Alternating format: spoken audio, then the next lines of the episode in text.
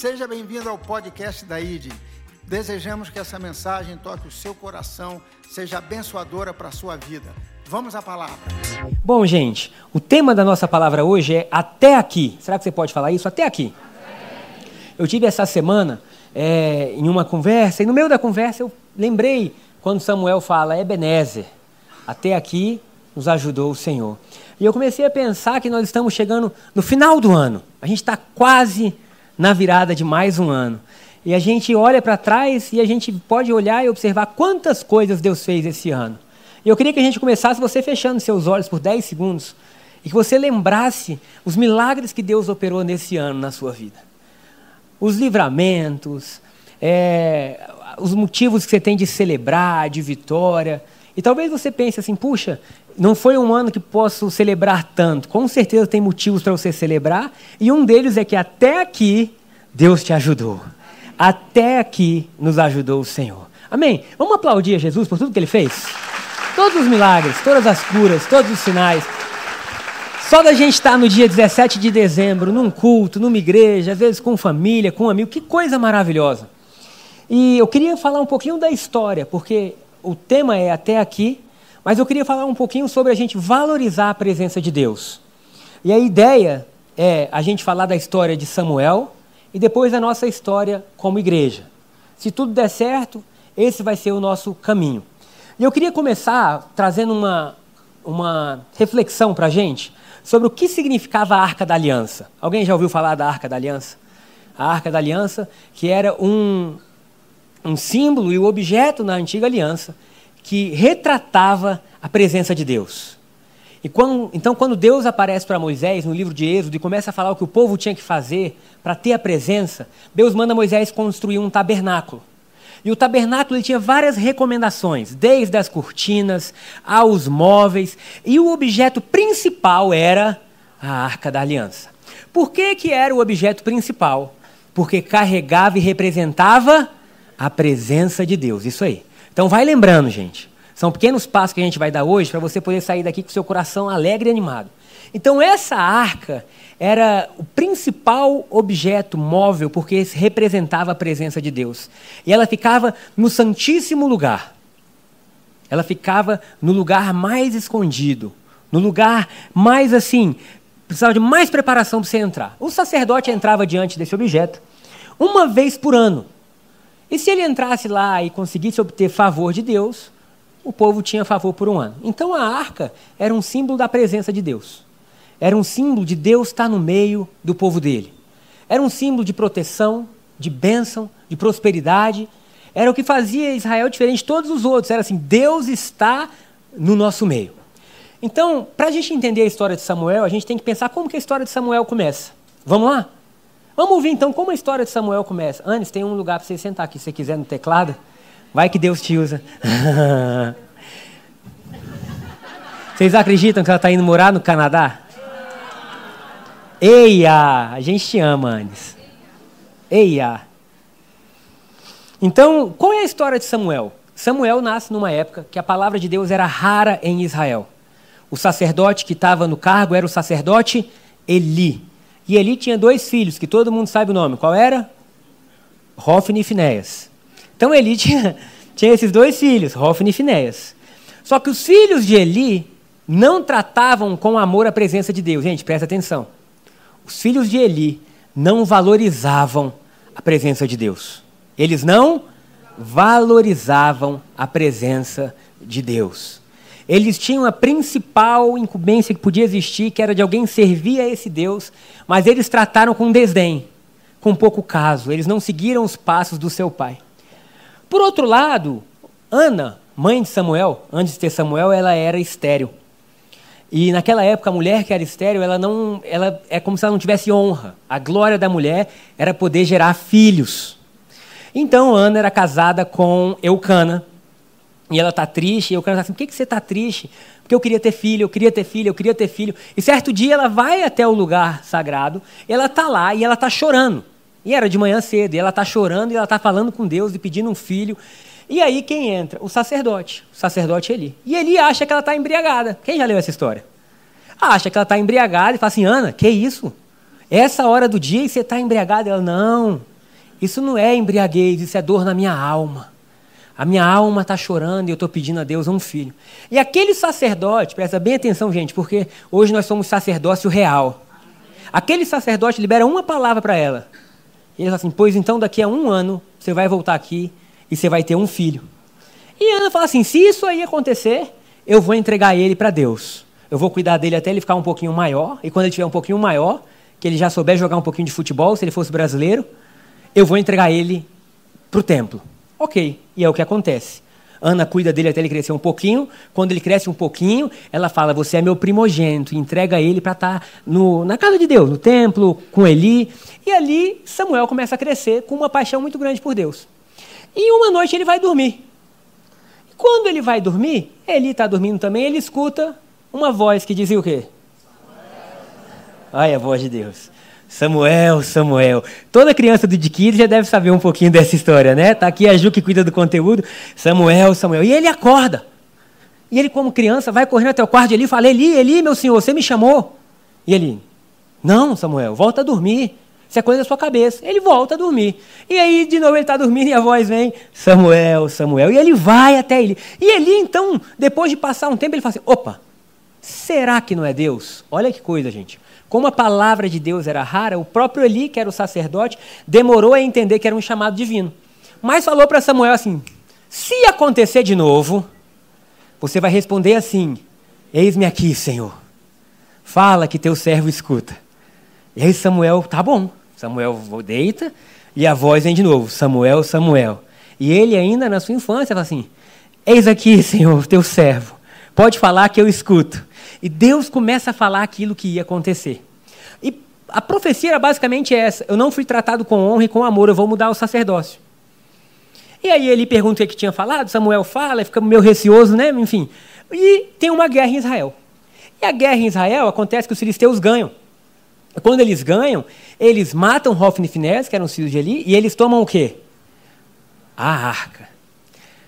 E aí, a notícia chega, vou dizer exatamente como está na Bíblia. A notícia chega até Eli. Eli, o mensageiro fala, as notícias não são boas.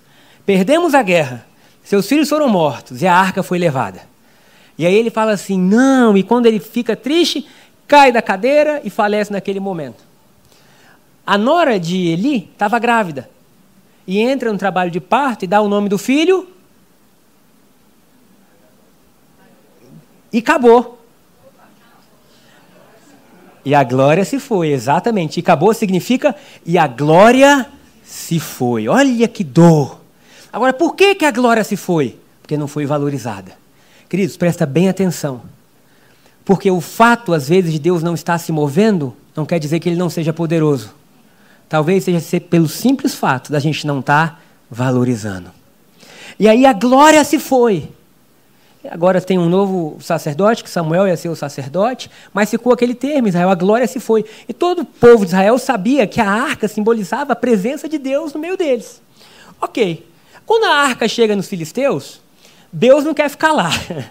Deus, na antiga aliança, no Velho Testamento, ele tinha um único povo, que era o povo judeu, o povo de Israel. Glória a Deus na nova aliança, o Espírito Santo desceu sobre todas as nações, aleluia. E aqui estamos nós. Mas quando você, vê o, quando você lê o Velho Testamento, era só para Israel. Então, a arca está lá, e eles colocam a arca onde? Quem lembra? Na casa de Dagon. Quem era Dagon? O Deus dos filisteus. Então eles pegaram a arca e falaram: bom, esse aqui é o Deus de Israel vamos colocar ele junto com Dagon. E na primeira noite, quando eles acordam de manhã no dia seguinte, como é que está Dagon? Caído no chão. E aí eles falam, que isso? Nosso Deus está caído. Deixa eu te falar, seu Deus é poderoso, meu irmão. Meu, nosso Deus está caído. E eles levantam Dagon. E aí depois passa o dia, vão dormir. E no dia seguinte, Dagon não só está caído, como está sem mão e com a cabeça cortada. Gente, Deus é poderoso para destruir tudo que se levanta contra você. Deus é poderoso para destruir enfermidade, para destruir maldade, para destruir tristeza. Sabe, ninguém precisou orar, só a presença de Deus fez tudo aquilo que não era verdadeiro cair por terra. Entenda, sempre que a gente se aproxima da presença de Deus, ela faz cair tudo em nós que não pode mais estar de pé. Ontem a gente teve um testemunho tão lindo da Lourdes, ela provavelmente veio no culto da noite, e ela falou assim: Durante 46 anos da minha vida, eu tive presa ao medo por tudo que aconteceu comigo. Eu não vou dizer tudo que aconteceu, mas quem ouviu sabe que ela tinha motivo. Teve alguém que ouviu ontem? Tinha motivo, não tinha? Ela não conseguia viver. Um dia, num culto, você, depois de fazer uma série de pregação, você falou assim: hoje é o dia que o medo que te atormentou a vida inteira vai cair por terra. E ela falou: hoje é meu dia. E ela falou: levantei as mãos. E quando levantei as mãos, senti o meu corpo esquentar. Chorei igual criança. E a partir daquele dia decidi que meu passado não ditaria meu futuro. Olha que coisa linda. Oh, meu Deus, isso é maravilhoso demais. Então, o nosso Deus ele é poderoso. Quando nós chegamos perto da presença de Deus, ela é poderosa para ir transformando nossa vida. E aí, tudo bem, eles falaram: rapaz, esse Deus de Israel é poderoso. Só que o que, que acontece? Eles começam a ter tumores e começam a ter ratos na cidade. E eles falam, Ih, não tem como a gente ficar com esse móvel, essa, esse objeto aí é deles, não é para a gente estar tá aqui. Mas não vamos mandar não, manda para outra cidade. Na outra cidade a arca fazia a mesma coisa. Aí o povo, não, a gente não quer essa arca aqui não, porque está todo mundo ficando com tumor, com um rato na cidade, manda para outra. E na terceira cidade, alguém falou assim, pelo amor de Deus, gente, devolve esse trem para Israel. Porque está fazendo mal para todo mundo. Só que eles ainda ficam assim, como que vai devolver? É de ouro. E naquela época as conquistas eram assim: os nossos deuses são mais fortes que os seus. Se você perdeu a guerra, então não devolve, não devolve. Alguém falou: vamos fazer assim, vamos pegar duas vacas. Eu estou resumindo, tá? É 1 Samuel. Se você quiser, você lê a história. Vamos pegar duas vacas que tenham dado cria. Porque a vaca, quando dá cria, quer ficar perto do quê? Do bezerro. Então vamos pegar duas vacas que deram cria e vamos separar elas do bezerro, mas vamos deixar o bezerro ali. E vamos botar essa tal da arca deles em cima delas, do carrinho da carroça que elas carregam. Se elas forem rumo a Israel e deixarem os bezerros, é sinal que realmente o Deus de Israel é poderoso e quer ficar em Israel. Pois o que, que aconteceu? As vaquinhas deixaram os bezerros e levaram de volta a arca para Israel. E ali, durante 20 anos, a arca fica em Israel. E Samuel faz um convite ao povo. Presta bem atenção, gente. Samuel faz um convite ao povo dizendo: Nós nos afastamos da valorização do amor a Deus e nos pervertemos adorando outros deuses no meio de Israel. Pois agora façamos o seguinte: vamos abolir do nosso meio as adorações erradas e vamos voltar ao Deus de Israel. Alguém diz amém? Então o que Samuel estava dizendo é: Deus quer se mover no nosso meio, mas se a gente não entender e não priorizar isso na nossa vida, a manifestação de Deus fica restrita. E aí o povo começou a abandonar os falsos deuses. Queridos, hoje no Brasil, a gente não vive uma nação que tem muitos deuses. Pode existir alguns, mas a adoração principal no Brasil é a Jesus. Nós somos uma nação cristã. Agora veja bem, Talvez a gente não conheça outros deuses, como naquela época Dagon, Moloch e tantos outros. Mas agora nós temos muitas vezes priorizado trabalho, dinheiro, sexo, coisas que vêm na nossa cultura que nos roubam o lugar de valorizar Deus. E esse culto é um convite para que você decida hoje que em 2024 Deus vai ter a prioridade número um da sua vida. Mas, cara, olha só, não tem como explicar tudo, porque a gente precisaria de uma série para explicar o que é a arca agora, porque Jesus é a arca viva e está em você. Ai, Paulo diz: Cristo em vós, a esperança da glória. Sabe, o, o, o, próprio Jesus falou: depois de mim vai vir um que é mais poderoso, chamado Espírito Santo, e ele vai habitar em vocês, ele vai batizar vocês. Vocês agora não vão ser um povo que vai ver a distância. Vocês vão ser um povo que vai carregar a presença de Deus. Aleluia. E tudo isso está disponível. Mas a partir do momento que a gente não valoriza isso, é como se tivesse, mas não pode ser desfrutado. Então hoje nós precisamos decidir, assim como foi na época de Samuel, o que, que nós vamos honrar na nossa vida? O que, que nós vamos valorizar na nossa vida? Porque tem muita gente que assim, ah, eu não sei se Deus se move na minha vida. Mas será que nesse ano que está acabando você priorizou Deus? Aí talvez você diga assim: estou em dúvida. Não tem como ter dúvida. Olha a sua agenda. A sua agenda revela sempre suas prioridades. Então, se você olhar a sua agenda, é só você ver o tempo que você gastou intencionalmente para conhecer mais a Deus e desfrutar de Deus. Então, se o ano de 2023 não foi aquilo que você queria, glória a Deus. Deus nos dá novos ciclos. E a gente pode pensar, ano que vem, eu vou intencionalmente colocar a presença de Deus como uma prioridade no meu coração. E o que, que acontece? Israel inteiro fala, então vamos adorar o Senhor. Vamos lançar por terra os falsos deuses, não vamos mais querer isso. Tudo bem. O tempo passa e vem uma guerra. E aí, nessa guerra, Samuel vai e ora, porque Israel fala assim: ora a Deus, porque Deus pode nos libertar. Samuel ora e a guerra é resolvida sem Israel lutar. A Bíblia fala assim que Deus trovejou do céu e o inimigo ficou com medo, bateu em retirada. Você já imaginou um exército batendo em retirada? Imagina aqueles filmes, Gladiador, Coração Valente. De repente tem um exército acampado e fala assim: olha, vai ter guerra. E guerra era terrível, gente. Porque guerra saíam os pais de família e você nunca sabia quem ia voltar e se ia voltar. Então, o chamado a uma guerra era um chamado terrível para todo mundo. Para as crianças que sabiam que os pais iam sair, para as mulheres, para todo mundo. E antes de ir para a guerra, Israel orou. E Deus falou assim: calma, que eu vou trovejar do céu. E aí o exército inimigo ficou todo embaraçado. Enfim, eles tiveram vitória. E chegamos em 1 Samuel, capítulo 7, versículo 12. Que diz assim: 1 Samuel 7, 12? Conseguiu, Thaís? Então Samuel pegou uma pedra e a ergou, e a ergueu entre Mispá e Sem, e deu-lhe o nome de Ebenezer, dizendo: Até aqui o Senhor nos ajudou. O que, que ele está dizendo? Olha, a batalha foi vencida, a guerra foi vencida, até aqui nos ajudou o Senhor. Será que você pode profetizar isso sobre sua vida? Até aqui nos ajudou o Senhor. Agora, Ebenezer não significa até aqui nos ajudou o Senhor. Sabia disso? Porque eu achava que era. Ebenezer significa até aqui nos ajudou o Senhor. Não. Ebenezer significa pedra de ajuda, ou pedra de força, ou ainda gratidão. O que Ebenezer estava dizendo é: existe no nosso meio uma rocha que nos sustenta.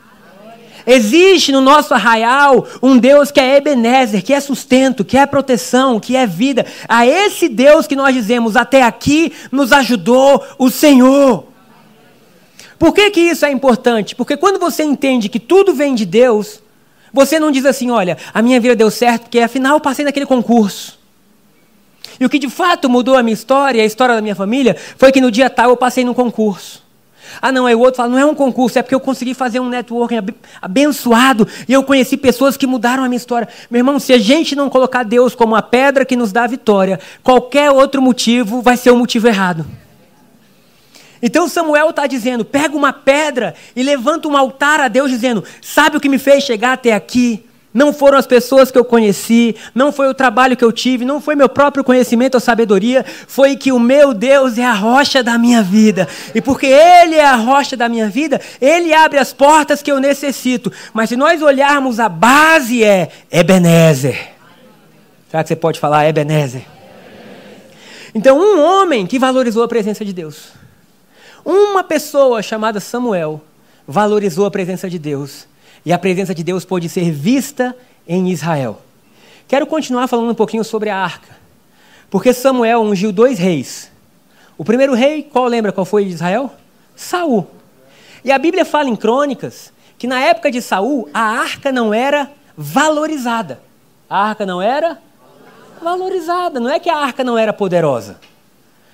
Não é que a arca não tinha, tinha perdido ali o, o, o objetivo de demonstrar o poder de Deus. Não, é que Saul não valorizava. E se Saul não valorizava, Israel não pôde desfrutar das bênçãos de Deus sobre ele. Enquanto Saul era rei, a arca ficou na casa de um homem chamado Uzá. Um dos que habitavam na casa era Uzá. E ficou, e a Bíblia não fala de nada que tenha acontecido. Por que, que não aconteceu nada? Porque simplesmente não era valorizado. E aí, de repente, vem um novo rei um rei que a Bíblia fala que era segundo o coração de Deus. Esse é um dos grandes homens que a Bíblia tem. Não que ele tenha agido corretamente do início ao final, mas é que ele era extremamente apaixonado por Deus. E a sua paixão por Deus tocou o coração de Deus a tal ponto que em Atos está escrito que Deus achou Davi. Lembra que quando Jesus fala assim: Estou procurando por aqueles que adoram o Espírito em verdade? Antes disso, Deus fala assim: Olha, eu achei Davi. E Davi, quando ele se torna rei, ele ainda era um adolescente, ele recebe a promessa, passa-se o tempo. Quando ele está no início da sua fase adulta, ele se torna rei em Israel. Pensa comigo. A primeira coisa que ele faz ao se tornar rei de Israel, ele fala assim: vamos trazer a arca. Aleluia. Porque de tudo que eu quero construir, eu não quero construir nada fora da presença de Deus. Porque qualquer coisa que eu construa fora da presença de Deus, eu vou chegar no final e eu vou falar assim: não era isso.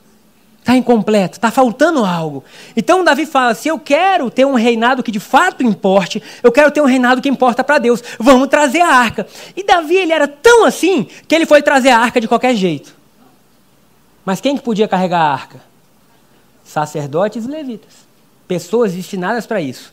Aí ele falou: a arca está onde? Na casa? Pode buscar. Busca a arca. E pegou o carro de boi, assim como os filisteus mandaram, ele foi buscar a arca. E estava tendo festa e tudo. No meio do caminho, o que, que acontece? O boi tropeçou. Ô, Chicó.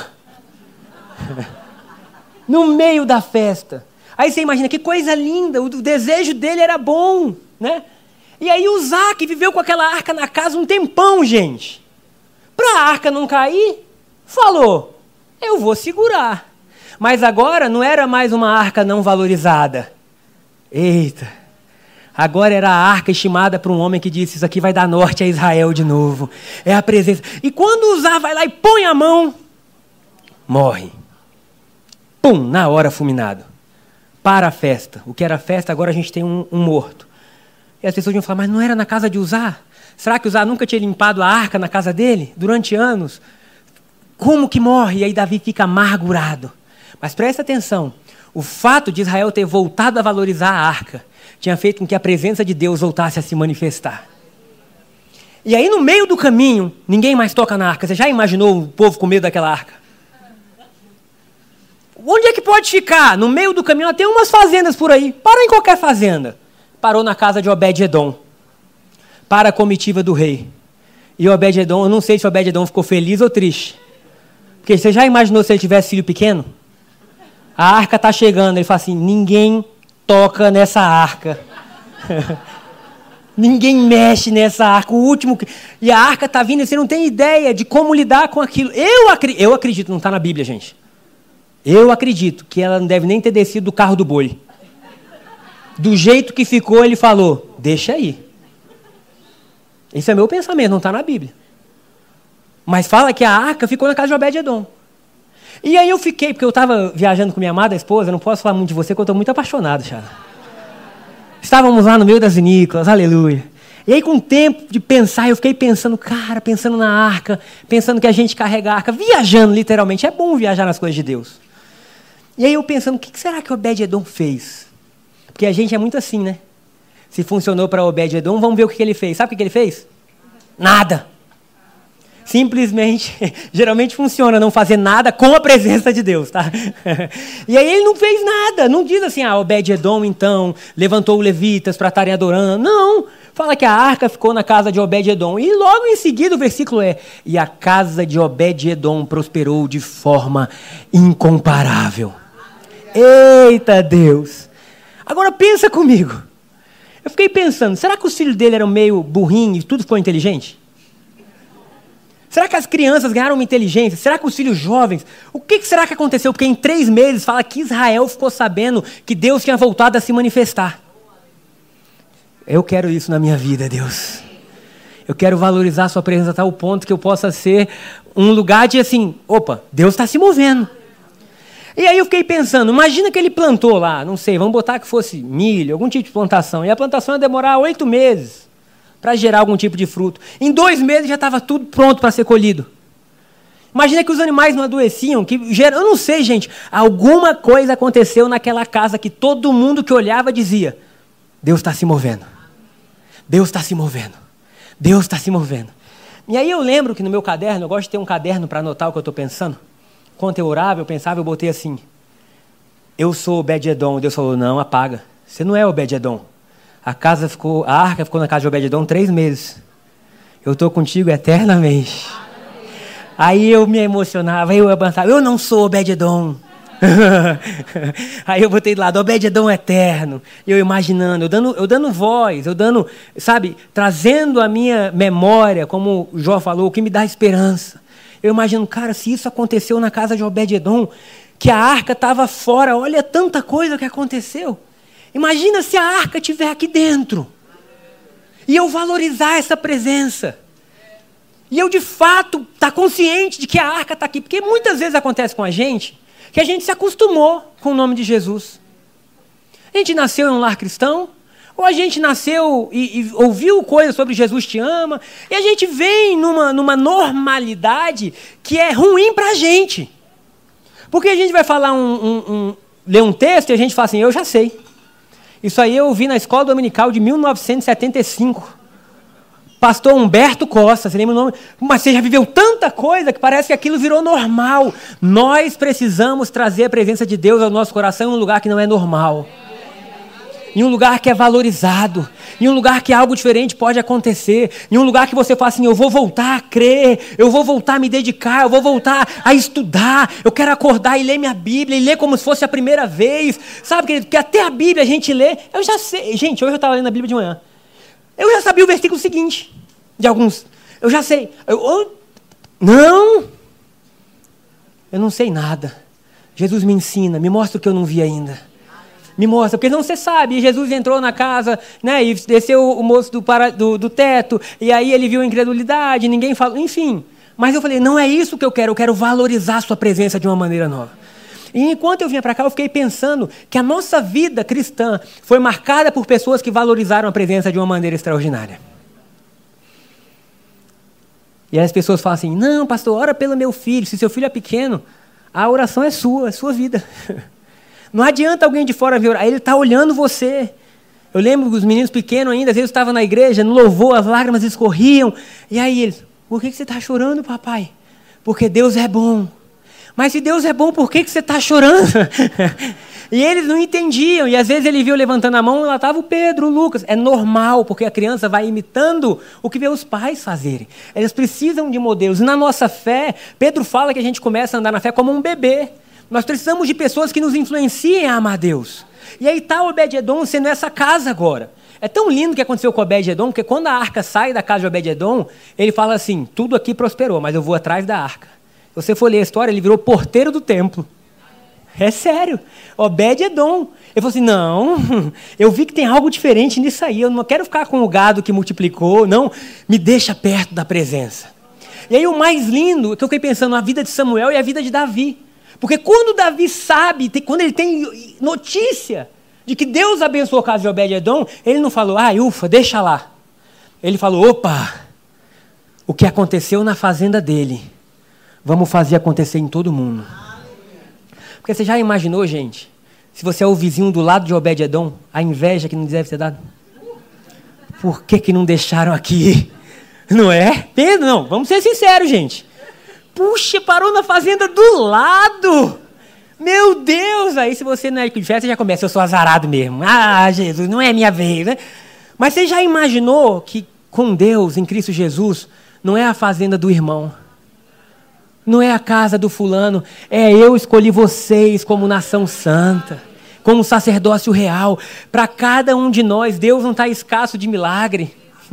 Deus não está escasso de poder. A gente pode dizer, é meu, eu tomo posse. E aí Davi ouve falar que Deus está se movimentando. E ele fala: vamos buscar a arca, mas vamos buscar da maneira certa. Leva os levitas, leva os sacerdotes. E aí, quando a arca está entrando em Jerusalém, para que ele fizesse o tabernáculo dele, enfim, ele começa a dançar, gente. Mas dançar não é a nossa dança de domingo, não, né? Aí, eu levanto as mãos, aí todo mundo assim, né? Era uma dança, gente, extravagante. Que isso, Charla? Misericórdia. Senhor Jesus. Nada como 10 anos celebrando casamento. Sobe aqui, meu amor. e aí ele começa a dançar, a dançar. E ele coloca tudo de si para fora. Pensa assim, aquele era o momento da vida de Davi. Não foi quando ele foi ungido rei. Não foi quando ele ganhou as guerras. Não foi quando cantaram músicas para ele dizendo Saul matou mil, Davi matou dez mil. O momento que a Bíblia relata de maior felicidade foi quando ele viu a arca, um objeto feito de madeira de acácia coberto de ouro, com dois serafins entrando, e ele fala: Eu nasci para isso. Eu nasci para ver aquilo que eu vivi lá atrás das malhadas, sozinho com minha harpa sendo derramado sobre Israel. Gente, ele fica doido que ele tira suas vestes reais, tira sua coroa, e ele começa a dançar na presença da arca, dançar, dançar, dançar. Dizem alguns livros que eu já li que Asaf era um adolescente na época. E Asaf vê aquilo ali e ele fala assim: Eu quero isso aí. E o maior levita de Israel depois é formado vendo um adorador. Eita, Jesus é muito fera. Mas quando Davi chega em casa, imagina, devia estar suado, descabelado. Mical está lá, a mulher dele. Sabe o que ela falou? Não foi em línguas estranhas, não, varão. Foi que papelão. Que grande papelão o rei de Israel fez, dançando como um vassalo na frente de todo o povo, como se fosse um pebleu. E Davi não fez, é, amor, foi demais, porque tem um monte de homem frouxo que faria isso. Você acha linda? Amor. Irmão, deixa eu falar. Deus vem acima de tudo. Deus vem acima de tudo. Sabe, ele olhou para ela e falou assim: Pois deixa eu te falar uma coisa. Foi diante de Deus que eu dancei. Foi diante do Criador de todas as coisas. E digo mais: fiz e faria de novo. Olha que coisa linda. Olha o coração de quem está dizendo assim: tem coisa na vida que é inegociável. Gente, tem lugar que não dá. Não adianta. Ai, minha mulher vai me levar. Tem que ir você. Não, se fulano. É uma decisão sua. Eu vou. Então Davi começa a valorizar a presença de Deus. Israel tem vitórias e vitórias durante muito tempo, de tal forma que quando seu filho vem, o reinado de Salomão é um reinado de paz. Quando Salomão vem, Davi já tinha deixado tudo pronto, mas por quê? Porque ele tinha presença. Ele tinha presença. Quando você lê a história, você vê que para Salomão faltou isso. Porque Salomão começou muito além de Davi. Salomão começa a sua história tendo um sonho e Deus perguntando para ele: o que, que você quer? Ele fala: eu quero sabedoria. E no meio do caminho, a história de Salomão sai da, sai da órbita. Mas quando nós olhamos então a arca, tem que ter um povo que valoriza. Tem um povo que fala assim: isso é importante para mim. Eu não sei como, ah, mas para mim é importante. A minha oração hoje vindo para cá era: Deus, nos faz ser esse povo. Sabe, nos faz ser esse povo que ama a presença que gosta da presença, que não abre mão. Hoje eu estava aqui com um amigo, eu vou falar dele que eu acho que ele não liga não, o Paim, alguns conhecem, o André. Ele é a pessoa mais engraçada, assim, que até quando dá errado, ele é engraçado contando que deu errado, né? Aí ele veio no culto das nove. E aí, beleza, aí acabou o culto, ele viu que ele... Eu preciso voltar para a presença. Aí eu já começo a rir, né? Porque ele era assim, ó. Presença, presença não, presença. Aí ele, eu estou olhando para trás, não tem nada que preste na minha vida nos últimos anos. Mas o tempo que eu passei com Deus, os dois anos que eu passei com Deus, foram os melhores anos da minha vida. E aí a gente rindo aqui, porque eu falei, ninguém pode decidir por você. Você tem que decidir. Ah, ele, pois eu estou decidida. Eu amei, que seja. Mas é muito lindo quando alguém olha e fala assim: olha, há um lugar que as coisas frutificam. Há um lugar que nos ensina, há um lugar que nos confronta. Porque sabe qual é a melhor pessoa para te confrontar? Deus. Porque Deus vai falar de uma forma que você não tem como dizer não, que vai te levar às lágrimas. Se é alguém falando, se é o cônjuge, se é um pastor, talvez você, você crie, ah, não, ele está errado. Mas quando Deus fala, tudo muda. E aqui então a gente começa a segunda parte da nossa pregação, que vai ser rápida, que é a nossa história. A nossa história. Porque, gente, glória a Deus que nós não somos Obed-Edom. gente, glória a Deus que a gente se alegra mas nós somos filhos de Deus. Nós somos povo abençoado. E para ilustrar um pouco o que acontece com a gente, eu quero ler a história de Zaqueu. Lucas, capítulo 19. Zaqueu é aquele que todo mundo conhece, o Brasil inteiro conhece Zaqueu. Aí a música, tá vendo? O mais alto que eu. Né, tocou até nos pagodes dos caras na bebê quando eu jogava bola, tocava essa música. Tava lá, carrinho de mão, bada. Aí do nada, como Zaqueu? Eu falei, gente. Glória a Deus, é. Deus. E aí o povo cantava, e às vezes no mesmo negócio o povo chorava, o mais alto que eu. Enfim, é a história do Zaqueu. Lucas 19 diz assim: Passando Jesus por Jericó, ou atravessando a cidade de Jericó, versículo 2: Havia ali um homem rico chamado Zaqueu, chefe dos publicanos. Ele queria ver quem era Jesus. Para um pouco aí, gente. Quando fala de Zaqueu, pense em você. Todo mundo quer saber quem é Jesus. Nosso coração clama por conhecer Deus. E Zaqueu era alguém fora da religião. Fora da religião porque ele era um baita traidor. Por que, que ele era um baita traidor? Porque ele era um judeu que trabalhava para Roma. E o povo judeu, desde a sua é, inauguração em Abraão, é um povo muito unido. Então você vê tudo que a gente leu da arca, das coisas, eles carregam história. A gente foi a Israel esse ano e ano que vem não vai dar por conta de todo o conflito que está existindo lá, mas já já a gente faz outra viagem. Né? Mas quando você vai lá, ele é um povo unido. É tipo assim, cara, a gente já viveu tanta coisa, já passou tanta coisa. E agora Roma domina Israel e Zaqueu não é só publicano, como é o chefe dos publicanos. Então ele era odiado duas vezes. E ele não podia ter vida com Deus. Eu acredito, isso aí, eu penso, que já devia existir até aquela certa resistência. Sabe quando alguém é muito machucado por algo, você não quer mais ouvir falar daquilo? Então o Zaqueu já devia estar assim, ah, tá bom. Mas fala assim, ele queria ver quem era Jesus. Oh, meu Deus, isso é muito poderoso. Dava para a gente ficar só pensando sobre isso. Ele queria ver quem era Jesus. Nossas crianças querem ver quem é Jesus. Sabe, a sociedade quer ver quem é Jesus. Não um Jesus revestido de regra e com um chicote na mão, mas esse Jesus que a gente vai ler. Um Jesus que se entrega, que muda a nossa vida, que é a própria arca. E ele fez um plano. Porque ele era de pequena estatura, não conseguia enxergar por causa da multidão. Pode ir para o 4, Thaís, por favor. Assim correu adiante e viu um sicômoro, ou uma figueira brava, para vê-lo, pois Jesus ia passar por ali. Olha que legal, gente. Ele fez um plano. Quem gosta de planejar aí? Zaqueu falou: se eu não fizer nada, eu não vou conseguir ver o homem. E ele olhou para frente e falou: oh, parece que ele está indo naquela direção, então eu vou subir naquela árvore. Eu imagino ele indo antes, subindo na árvore, estando lá num galho confortável, e ele assistindo literalmente de camarote. Quando Jesus chegou àquele lugar, mas pensa que até Jesus chegar, eu acho que ele foi se animando. Porque ele deve ter ido pensando assim: caramba, ele vai passar bem perto. Ele vai, nossa, eu vou ser a pessoa que quase vou ver ele mais perto, porque ele está vindo bem na direção. Ele devia estar tá pensando, né?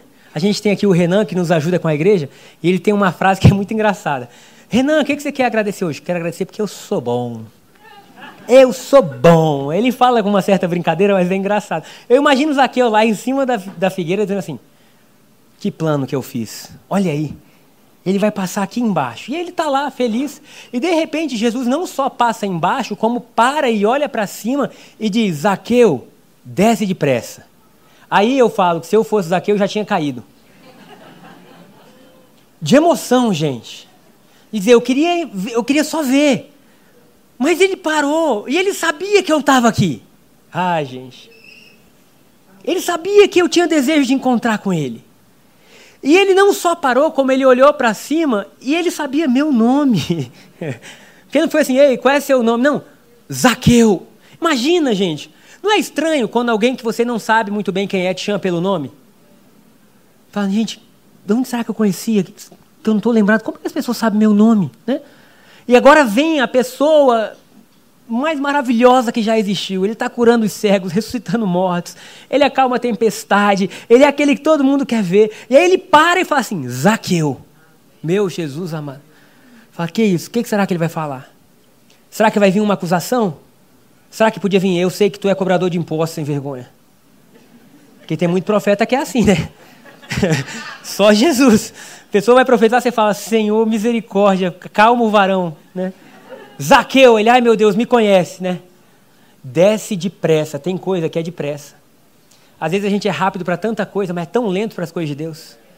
É rápido para estudar, rápido para fazer desenvolvimento pessoal, rápido para fazer negócio, rápido às vezes para reclamar, mas com as coisas de Deus é uma lentidão.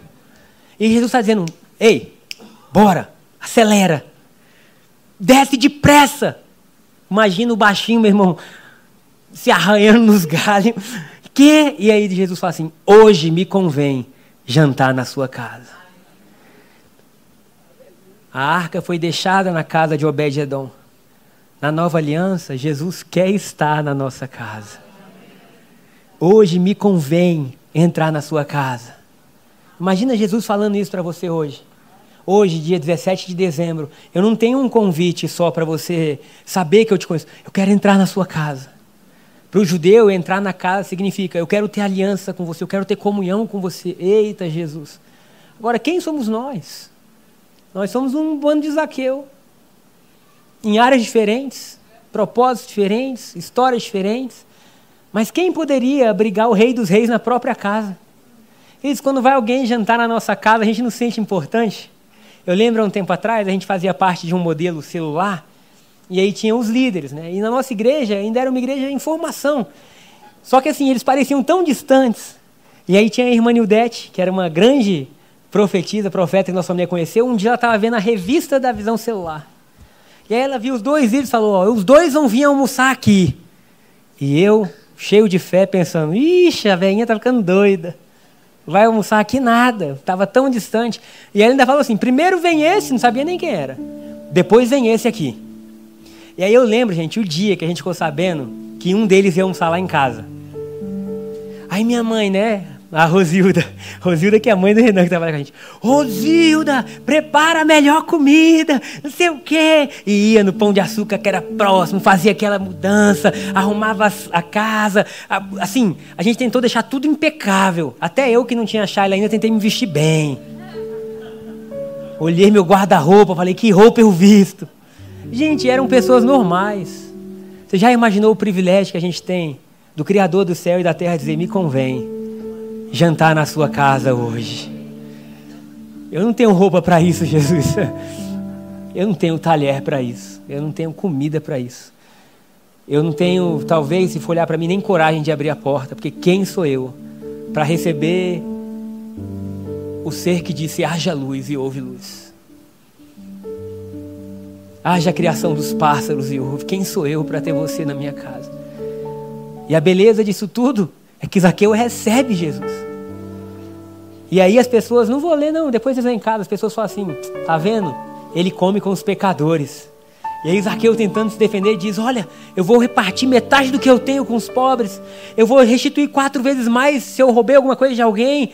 E aí Jesus olha e fala, hoje houve salvação nessa casa muito maior que o Obed-Edom. muito maior do que tudo que já aconteceu. Já imaginou Jesus olhando para a gente, vendo o nosso coração entregue, dizendo: Hoje houve salvação nessa casa. Hoje houve salvação nessa família. Qual é o nosso chamado? Valorizar isso. Porque senão a gente valoriza tanta coisa que amanhã nem existe mais nem, nem se dá mais valor. Daqui a 10 anos, a maioria das coisas que a gente tem vai estar tudo ultrapassado. Roupa, celular, carro. Fiquei olhando as casas um dia desse. Antigamente as casas bonitas eram que tinham um telhadinho meio assim, hoje em dia é tudo quadrado, né? Os prédios, tudo reformando, asa norte, asa sul, porque vai mudando e quando você vê, o negócio que há 15 anos atrás era lindo, hoje em dia está ultrapassado. E aí vem Jesus e fala assim: Olha, eu vou trazer salvação que é eterno para vocês. Vocês são a minha habitação eterna, aleluia. Isso é maravilhoso demais. E quando a gente valoriza isso, a nossa vida começa a mudar. Eu citei o exemplo do Lucas no primeiro culto, que eu achei. Foi o Lucas ou o Pedro que falou do Jesus, que a gente vai ver Jesus quando chegar no céu? Eu vou dizer que foi o Lucas. No primeiro culto eu falei que foi o Lucas. Se você não lembra, minha filha, foi com você, achada contando. Eu acho que foi o Lucas. Que não, que chegou no céu e falou assim: a gente vai ver Jesus. Foi o Lucas, né? Que o Lucas estava assim: mamãe, me diz uma coisa. E ela fala, filho. É muito legal quando as crianças começam a pensar com uma perspectiva eterna, né? A gente vai ver Jesus, não vai? Vai, filho. Quando chegar no céu, ele vai nos receber, não vai? Vai. E a gente vai ver ele face a face, não vai? A Chara vai. Aí ele, como que ele vai fazer isso? Como que ele vai receber todo mundo do mundo ao mesmo tempo, mamãe? Não vai caber, ele preocupado. Mamãe, não vai caber, não vai caber. Como? E a filho, ele vai dar um jeito, ele é poderoso. Aí beleza, ele não satisfeito. Disse assim, outra coisa, mamãe. Deus nos escuta o tempo inteiro. Olha que lindo. Deus nos escuta o tempo inteiro.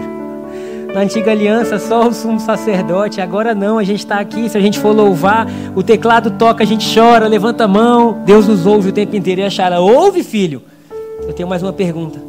Como que ele pode ouvir outra pessoa que está orando ao mesmo tempo, mamãe? E se todo mundo orar ao mesmo tempo, mamãe? E se for outra língua? Filho, nosso Deus é poderoso. Aí ele respira e fala: Nosso Deus é poderoso. Nosso Deus é poderoso. Que a gente possa ser esse tipo de pessoa que valoriza a presença. Que 2024 seja o melhor ano da nossa história. Da gente olhar e dizer assim: tá tendo milagre por tudo que é lado. Tá tendo salvação, tá tendo cura, tá tendo família restaurada, tá tendo coração alegre, tá tendo generosidade extravagante. Que seja algo que a gente nem sabe como é ainda. Que seja muito maior que Obed-Edom. Que Deus possa dizer: Eu voltei a me manifestar no meio não de uma casa ou de uma família, mas no meio de todo o meu povo. E aqui eu termino contando um rápido testemunho.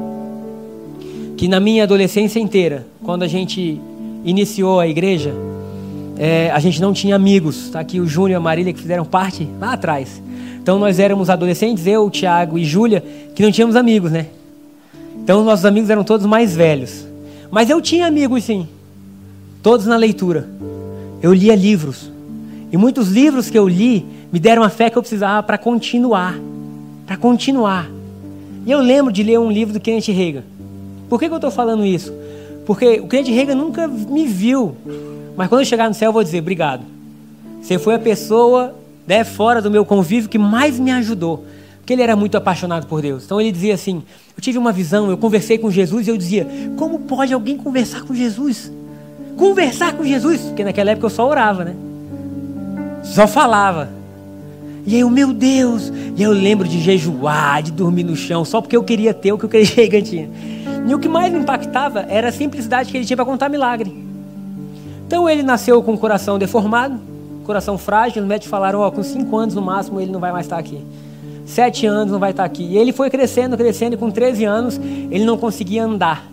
Ele não conseguia se locomover, ele ficava deitado a vida inteira na cama, porque o coração era frágil, os médicos diziam, se ele andar, morre. E ele teve uma experiência como se ele estivesse morrendo, e ele, de fato, no livro fala que ele morreu duas vezes, e que a avó dele orava por ele, ele não era convertido. E a avó dele orava por ele. E aí quando ele voltou, ele falou assim, vovó, eu estou morrendo, meu coração está parando. E ela disse assim, Kenneth, eu sei, mas eu estou orando para Deus te manter vivo, que Ele tem uma obra na sua vida. E aí na terceira vez ele volta e fala assim: entreguei minha vida para Jesus naquele dia. 13 anos. E ele começou a ler a Bíblia que a avó deu. Às vezes ele fala que ele era tão fraco que ele tinha dificuldade de passar as páginas da Bíblia. E ele chega em Marcos capítulo 11. Ah, gente, é maravilhoso demais. E aí ele lê: Tudo é possível ao que crê. E ele lê de novo. Ele lê de novo. Ele lê de novo. E ele fala assim: Mentira. Mentira. E ele lê de novo. Ele fala: Mentira. E ele começa a brigar com Deus. Ele fala: se isso é verdade, por que, que eu tenho 13 anos de idade? Eu nunca brinquei, eu nunca me diverti. Aí começou a botar o coração para fora, né? Eu nunca não sei o que. Deus, se tudo é possível, por que, que eu não ando? E ele fala que ele escuta uma voz dizendo com ele assim: Se você crê, o que, que um menino de 13 anos está fazendo deitado numa cama 10 horas da manhã? E ele toma um susto. Imagina isso, gente. Eu lendo com 13 anos, 14 anos de idade, eu, meu Deus do céu. E aí ele fala que naquela hora, pela primeira vez na vida, ele fica em pé, depois de anos e anos e anos, se eu não me engano. Não sei se foi a primeira vida ou passou muito tempo. Gente, eu li 21 anos atrás o livro, então. Paciência. E aí ele fala que fica em pé, o corpo inteiro dele doía. Parecia que estava entrando. Ele falou: Meu Deus, meus músculos nunca foram acostumados com isso. E aí ele dá um, alguns passos, e ele senta na cama e ele fala assim: Tô curado. E ele grita para a avó: Vó, né, que ela ficava dois andares. Amanhã prepara o café da manhã na mesa, que eu vou descer. E aí ele fala: A partir daquele dia eu saí da cama para nunca mais voltar. Mas o mais impressionante, olha aplaudir Jesus, é lindo demais. Sozinho, ninguém orou por ele. Foi ele Deus. E aí eu fiquei lendo todos os livros dele. Gente, ele morre com 80 e poucos anos de idade. Durante 60 anos da vida dele, ele nunca tomou um remédio. Um remédio, dor de cabeça, nada, nada, nada. Porque ele cria com todo o coração dele que Jesus era a cura dele. Quando ele faleceu, não tinha mais livro para eu ler. eu fui ler os do filho, Kenneth Reagan Jr. Os do pai era melhor. Mas tudo bem, paciência, nem todo mundo é igual. Só que o que mais me chamou a atenção nos do filho é que ele mantinha a palavra da fé. Ele falou assim, com 40 anos de idade, eu fui a primeira vez no hospital. Aí eu, gente, 40 anos de idade, primeira vez no hospital. E ele fala que ele chegou no hospital com uma crise de identidade. E ele orando, dizendo: Deus, por quê? Por que, que eu estou no hospital? Eu nunca vim no hospital. E ele fala que Deus falou com ele assim: Até os 40 eu deixei você viver da fé do seu pai. A partir de hoje você tem que ser a sua própria fé. E aí ele coloca no livro assim: Eu nunca tinha ido ao hospital, Porque lá em casa a gente ficava doente, papai orava e a gente era curado. Eu, meu Deus, minha cabeça explodia. Meu Deus, isso quer dizer que você vai ser um crente rei? Não. Você é você, seu nome, sua história. Mas isso quer dizer que tem pessoas que valorizam a presença, que nos dá o próximo passo. Isso quer dizer que quando a gente tem uma dificuldade na vida, antes de a gente correr para o hospital, a gente ora. Não que a gente não vá, mas a gente tem um Deus que é poderoso. Deus, apresento minha vida, minha saúde, a saúde dos meus filhos. Nós vamos orando e aumentando o nosso nível de fé. Mas nós precisamos de pessoas que sejam como Davi dizendo assim: Nós queremos essa presença. Nós não abrimos mão dessa presença, porque ela é nossa vida. E que esse seja nosso chamado e nosso destino para 2024. Amamos a presença, valorizamos a presença, estamos na presença uma, uma arca eterna mora em nós. Ô oh, glória. Amém? Será que você pode aplaudir Jesus, ficar de pé? Espero que essa mensagem tenha tocado o seu coração. Se você deseja nos conhecer mais e conferir nossa programação, baixe o aplicativo ID Online. E nas redes sociais você nos encontra como arroba ID Brasília. Um abraço, shalom.